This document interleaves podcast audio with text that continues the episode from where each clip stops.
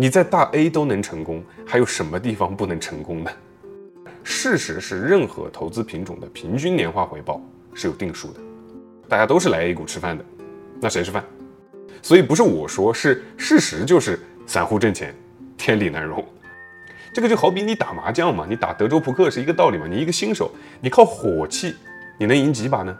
股市是我们普通人在不从事相关职业的情况下，唯一一个离钱最近的地方了。你越早接触，你就越能够发现有些东西你不该玩。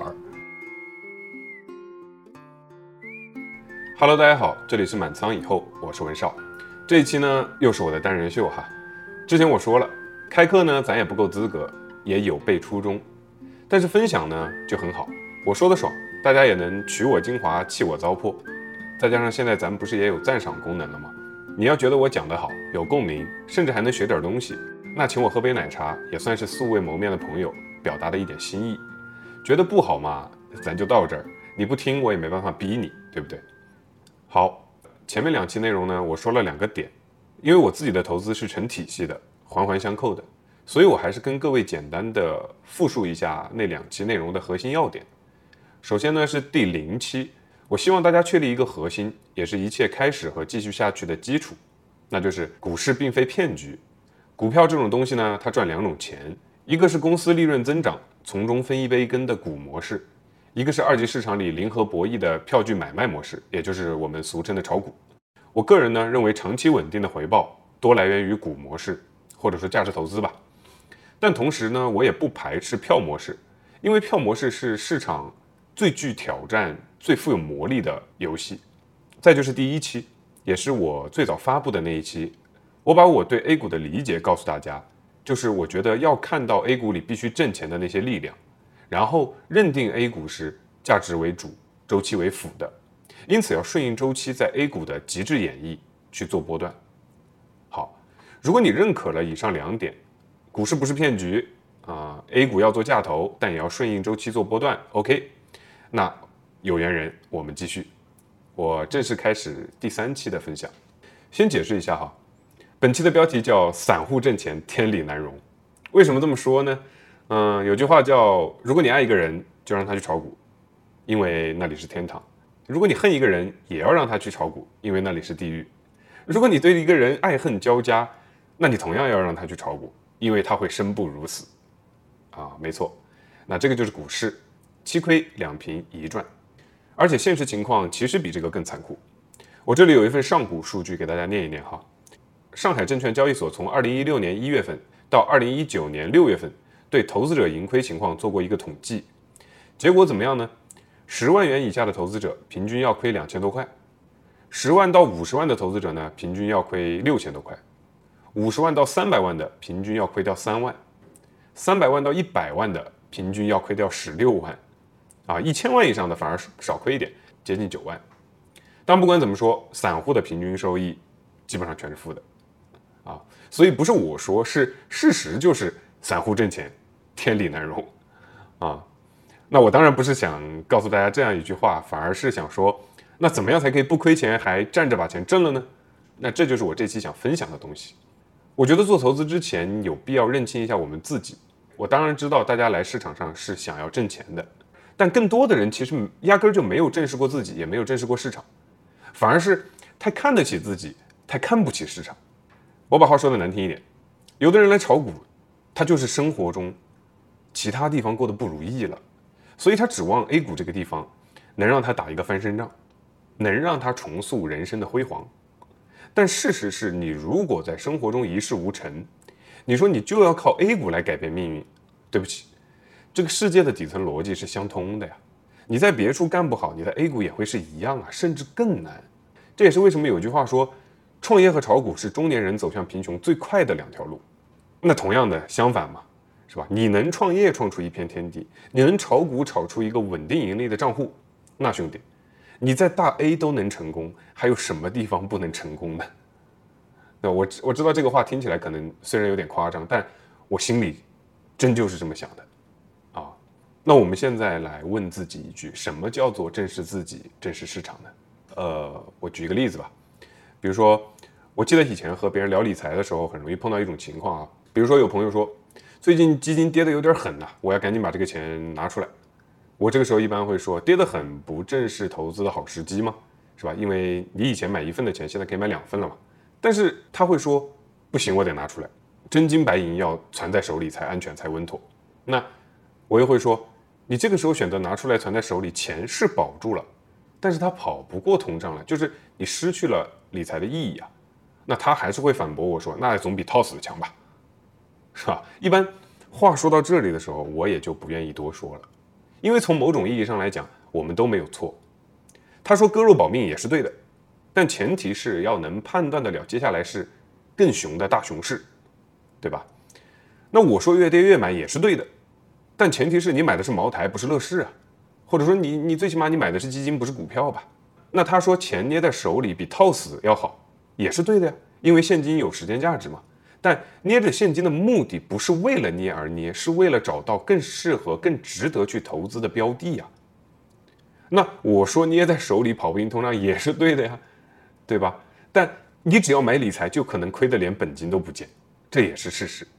所以这种，呃，这么短短几，这么短短，所以这短短几句的，所以这短短几句的对话里面，是因为我们有太多对投资的理解和认知不同。所以得出来的理所当然的答案也就不同。那你说怎么正视自己？他觉得他正视自己了，是吧？我肯定也不会觉得我错啊。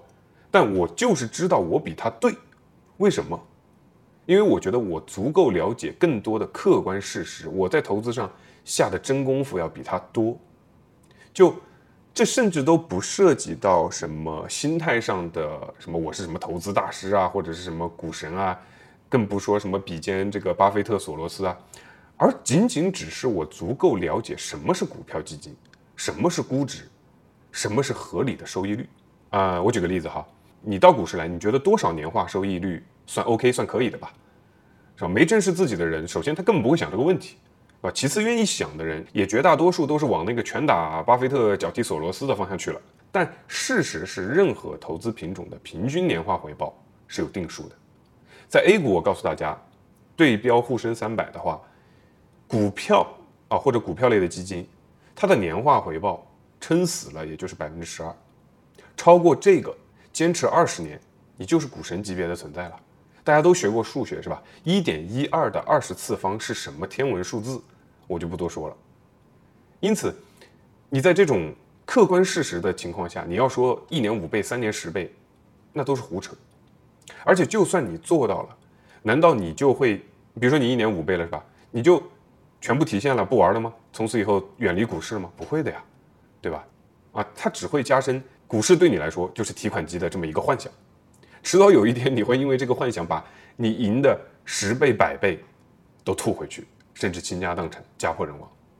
嗯，说来好笑，这东西跟我前段时间在昆明坐地铁，地铁里面反复。这个播放的那个反诈骗的那个宣传广告很像啊，他反复的大声在那里播一什么东西呢？就是，呃，百分之六以上的投资回报就有风险，百分之十以上的风险就极大，百分之十五基本就是诈骗。就这种东西，在我听来就很好笑，因为它是常识。但为什么要一遍一遍大声的广播呢？因为有太多的人不知道了呀，对不对？我觉得这是一个很能说明问题的现象吧。不知道你怎么看？嗯，那怎么正视自己和市场？其实我的答案很简单，就是你花些时间去从最简单的基础知识开始了解，比如什么是基金，什么是股票啊，什么是主动基金，什么是被动基金，什么是主题基金，是吧？它们的组成、编制规则，然后更进一步就是什么是价值，什么是价格，什么是市盈率，什么是市销率，什么是估值，等等等等。总而言之，就是你了解的越多，你就越能够客观的去看待这个市场和自己。你才能去制定一个有可行性的目标，你才可能走上一条正确的投资道路。哎，这个鸡汤说的，我自己都觉得烫嘴。好，我们就到这里啊。我我说一些具体的东西，就是怎么正视自己。一个很简单的办法，我们环顾一下四周，看一看我们的竞争对手嘛。我在第一期里面讲过，这个有些资金在 A 股是必须要挣钱的，比如社保基金。各路这个制定规则的权贵资本，还有上市公司的大小非，那除了他们呢，还有大小公募基金、大小私募基金，有做这个量化的、做套利的职业投资者，大家都是来 A 股吃饭的。那谁吃饭？可不就是我们散户嘛，是吧？那我们跟人家比一比嘛，对吧？教育背景，人家科班出身；投资经历，人家一天十几个小时。而且大家可能不知道，一个基金经理的一天是怎么度过的啊？每当一个新的东西、一个新的概念出来，人家要参加多少场路演，看多少研报材料？你看过几份研报材料？你又参加过几场路演？我不是说参加了这个就一定厉害啊，但是努力嘛，我们现在在谈努力这回事嘛，在做对比，对吧？好，那更别说一个投研团队了，一个基金经理背后可能都不止一个投研团队。那投研团队的配置，从宏观到微观到各个行业，那就是很多的人的心血，很多人的心力，还有这个客观层面的每年高昂的信息服务费，还有这个付给卖方的这个服务费，这是机构的。那职业投资者呢？职业投资者他对市场的敏感度，他在这个上面所倾注的心血，那都不是我们普通投资者，尤其是要上班的人可以比拟的吧？所以绝大多数散户他不挣钱，然后机构投资者或许还能挣一点点，这也是公平的，对不对？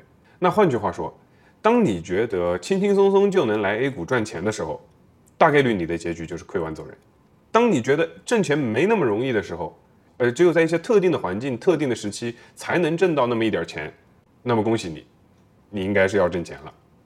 这个就好比你打麻将嘛，你打德州扑克是一个道理嘛。你一个新手，你靠火气，你能赢几把呢？你不钻研不学习，那别人凭什么要被你踩在脚下呢？对不对？当然，我我我说了这么多哈，我不是要打击大家，让大家不要去接触股市，不要去市场里面挣钱。相反，我要告诉大家，金融行业是百业之母。股票投资或者就说炒股吧，它不会亏待努力的人、有耐心的人、优秀的人，而且股市是我们普通人在不从事相关职业的情况下，唯一一个离钱最近的地方了。而大家要相信，离钱最近的地方，就一定是最能挣钱的地方啊！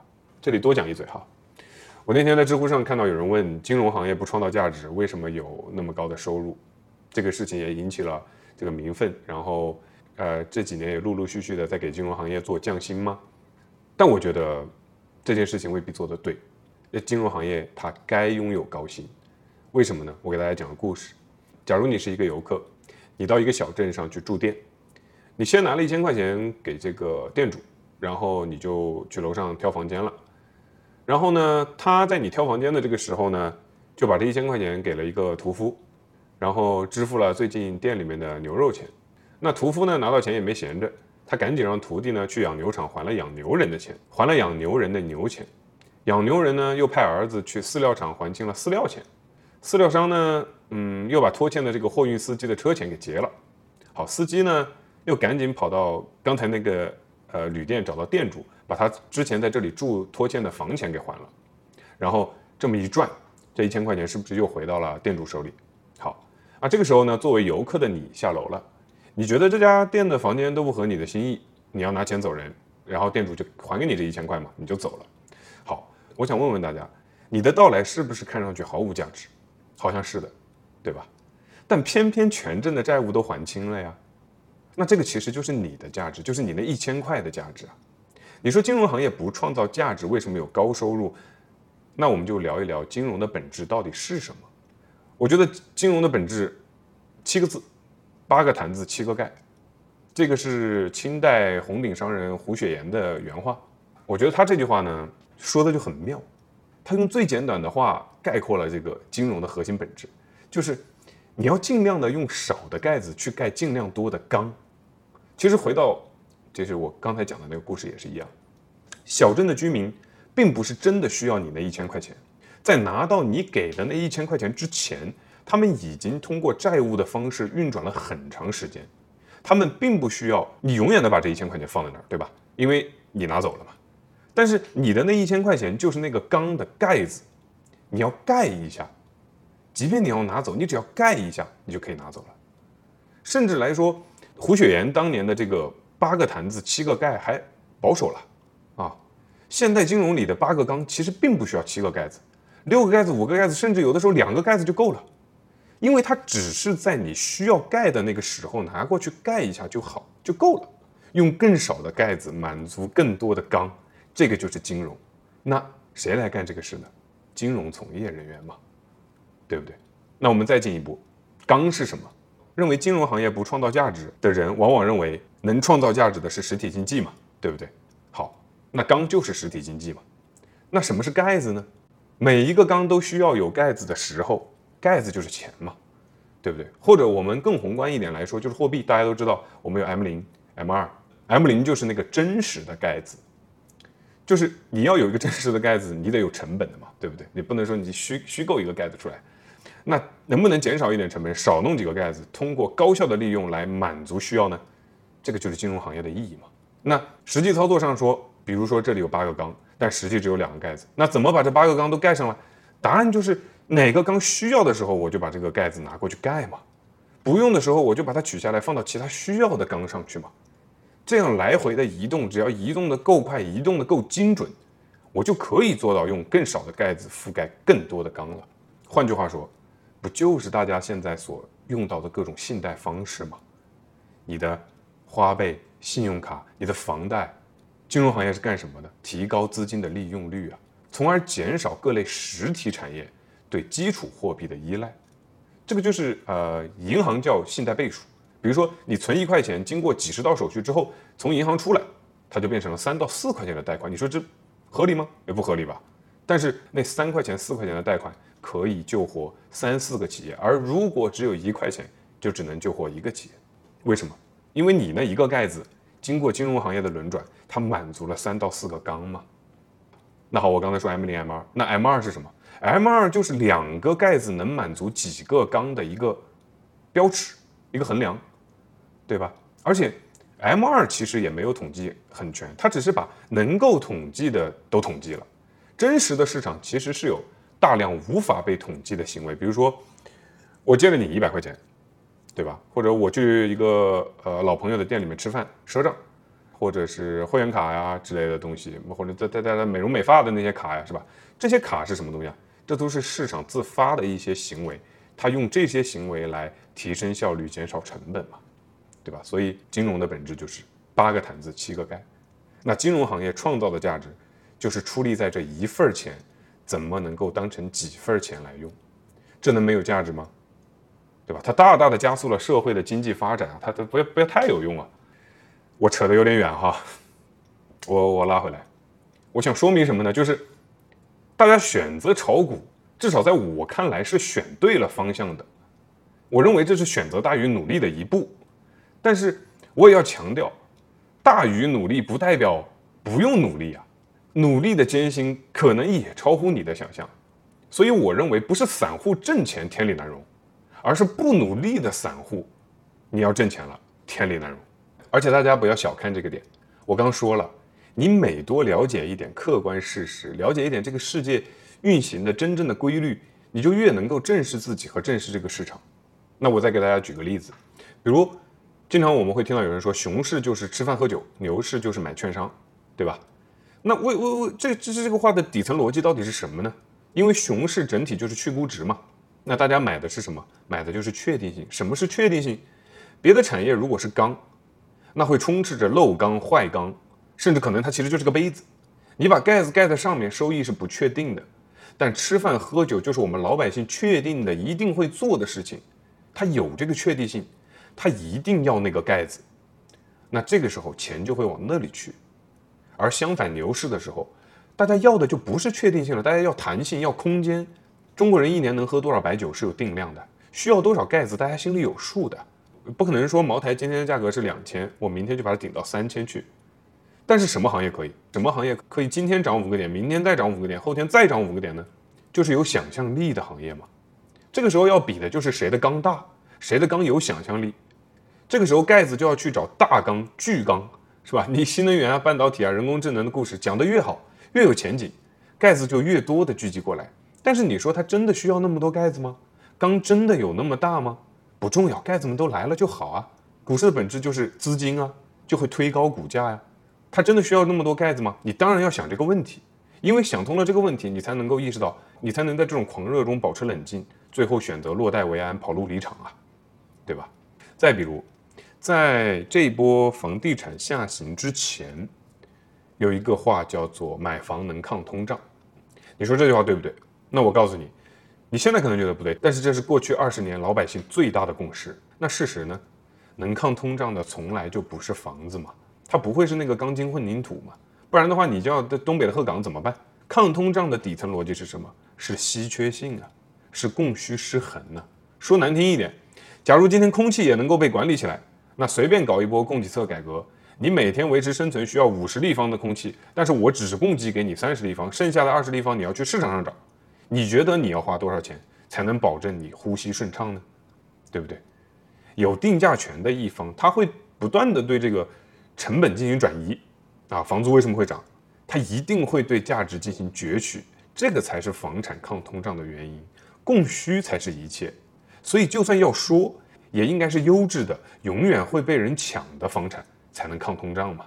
呃，扯得有点远。最后，我想借着本期跟大家聊一个我曾经也很困惑的问题，就是这个世界到底有没有那么多好心人，尤其是教你炒股的好心人？比如，大家肯定都听过一个笑话，就是。呃，你周围的人如果要来劝说，叫你不要炒股，他一定会说的一个话就是：那些教你炒股的人，不管是卖课的还是写书的，反正你挣不挣钱不重要，他已经通过教你的方式挣到钱了。所以教你炒股的都是骗子啊，都是没安好心的，都是想要收割你的。怎么说呢？首先我要说，这种做出了一个违背祖宗的决定，非要把毕生所学传授给你的人，他一直都存在。过去呢，在电视上；现在呢，在抖音呢，在视频号上面。反正他们就是一根 K 线走天下，只要你留下微信，他必须把今天要涨的牛股介绍给你，啊，就这么热心啊，就这么好心。那我也告诉大家一个事实，我有个朋友就阴差阳错的当上了这种老师，而他其实最早就是一个对炒股一窍不通的小白，但是他可以什么呢？他上岗的第三天就可以拿着公司的脚本跟你说什么三分钟选牛股战法，说的我都一愣一愣的，而且他直播行情好的时候。后台有千人同时在线观看，他一个月能通过引流这些散户去投顾机构赚大几万，所以你说这些听战法的人要是在 A 股挣钱了，他这是不是天理难容呢？是的吧？这个世界没有那么多好心人，尤其是在投资领域。如果有人跟你说这句话没毛病，那关于这个问题，我想跟你说什么呢？我想先跟你说的第一点是，投资从来就没有稳赚不赔的事情。也从来不会有一个人拍着胸脯的告诉你说：“我一定能教你炒股赚钱。”一九年、二零年最火的这个公募一哥张坤，医药这个最火的一姐葛兰，现在不是一样赔得一塌糊涂吗？所以说要带你赚钱，就他敢说这个话，而且他觉得一定能赚到钱的人，我觉得绝对都是骗子啊，绝对都是骗子。或者说他真的以为，就是或者说他连他自己都骗过了吗？他真的以为他自己能年化多少多少？他骗你，他是无心之举啊！这个另论。说到这儿，跟大家分享一个糗事啊。我大四的时候，就刚炒股没几年，然后也是想要走捷径嘛，就那会儿也亏了一些钱，所以想想有一个稳赚不赔的这这个路子。我当时的想法很简单，就是总有牛人吧。就是总有牛人，我或许不可以，但总有牛人能够稳定赚钱吧？那我提供资金让他帮我赚钱，我给他分钱不就完了吗？就是我我只想要一个收益率，赚到更多的就给他们。其实就跟现在的很多私募的模式是一样的嘛，对吧？这个逻辑是没问题的。结果呢，我记得我当时费了好大的劲儿，好不容易让我这个大海捞针的找到了一个这个组织还是机构吧，跟人家聊了两句，人家开口门槛就是二十万。我一个大学生，我一个穷大学生哪有这个钱呢？所以最后就给我拒之门外了。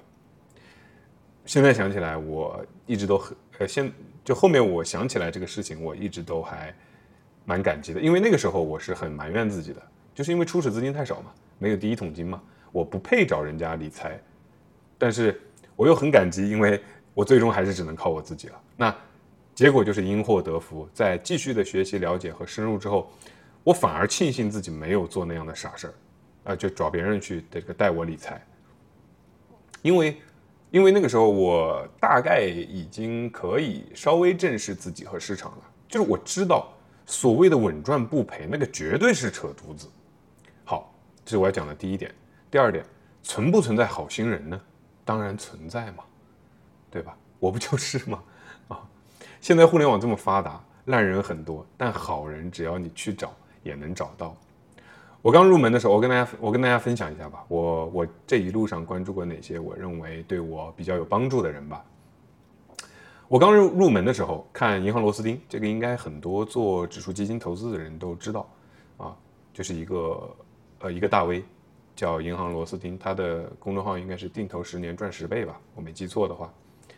然后就是看这个 ETF 拯救世界一大。但是后来我觉得他们的分享太针对小白象了，就没有就是当我学到了一定的时候，我觉得没有太多更深入的东西可以供我精进，我就这个去琢磨投资大师的经历，就去看什么巴菲特、芒格这一类的。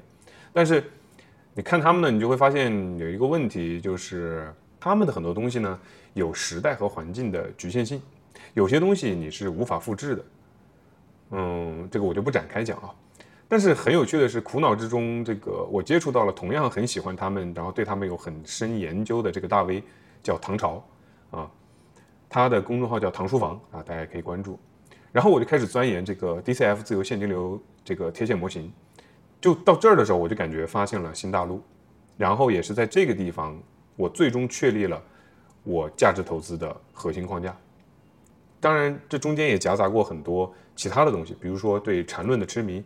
是吧？对 K 线，对这个技术派的狂热，是吧？对均线理论等等的。然后我这一路上也玩过期货、现货、黄金、原油、外汇啊，都都都玩过，也都经历过那种狂热的时期。但是，就像我常跟大家说的事情一样，就是你一定要去，哎，也不能说一定吧，就是我建议大家最好早点接触投资，尤其是这种高风险的投资，因为。你越早接触，你就越能够发现有些东西你不该玩儿。比如说我做原油、做外汇的时候，那个时候我也感受过那种，呃，就是一天这个几百美刀上下，是吧？我一天赚几百美刀，那是什么概念啊？就是那种好像什么买房啊、买车啊那种事情都不在话下的那那种感觉，我都有过，是吧？那我也有过这个亏得很惨的时候。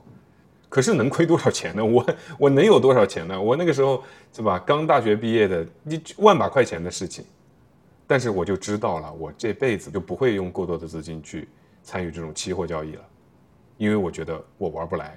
这个我也跟大家分享一个哈，就是将来如果大家有机会去玩这个，有机会去做这个原油投资或者是外汇的话，嗯，我我我觉得你一定会经历一个时刻，就是我把话放在这里啊，呃，我。刚毕业那一年，我做原油，呃，原油期货的这个交易时间呢，不像 A 股，它只有这个早上九点半到下午三点，就是它一天休市的时间就那么几个小时，全天交易，这会造成一个什么样的现象呢？就是，就是你半夜醒来，你的大脑虽然在醒的那一刻是模糊的嘛，对吧？但是你会立刻清醒，就立刻清醒，然后干什么？就是把手机掏出来看一下，你的原油是涨了还是跌了。我当时跟我的几个朋友，我们都是一起在做，全都有这种感觉，就是我们既能从中感受到投资的魅力和魔力，我们又能够感受到这个东西是恐怖的啊。所以，即便我有过，我现在看来是弯路的那些行为，但有那些行为对我未来的帮助是好事情，而我自始至终的定位也都没有错，并且仍在为之努力。嗯，这个就是我。这期想讲的全部内容，就是我希望大家能够正视自己，正视市场，炒股也好，基金也罢，就是我们认清股权类投资的终点，就是平均年化百分之十二，然后你朝着这个目标用一辈子去进发就够了。如果你达到了，你就神了啊！下一期呢，我会分享自己比较认可的两种投资方式，也是我自己用的，所以如果你喜欢我的博客，千万别忘了订阅哦！我们下期再见。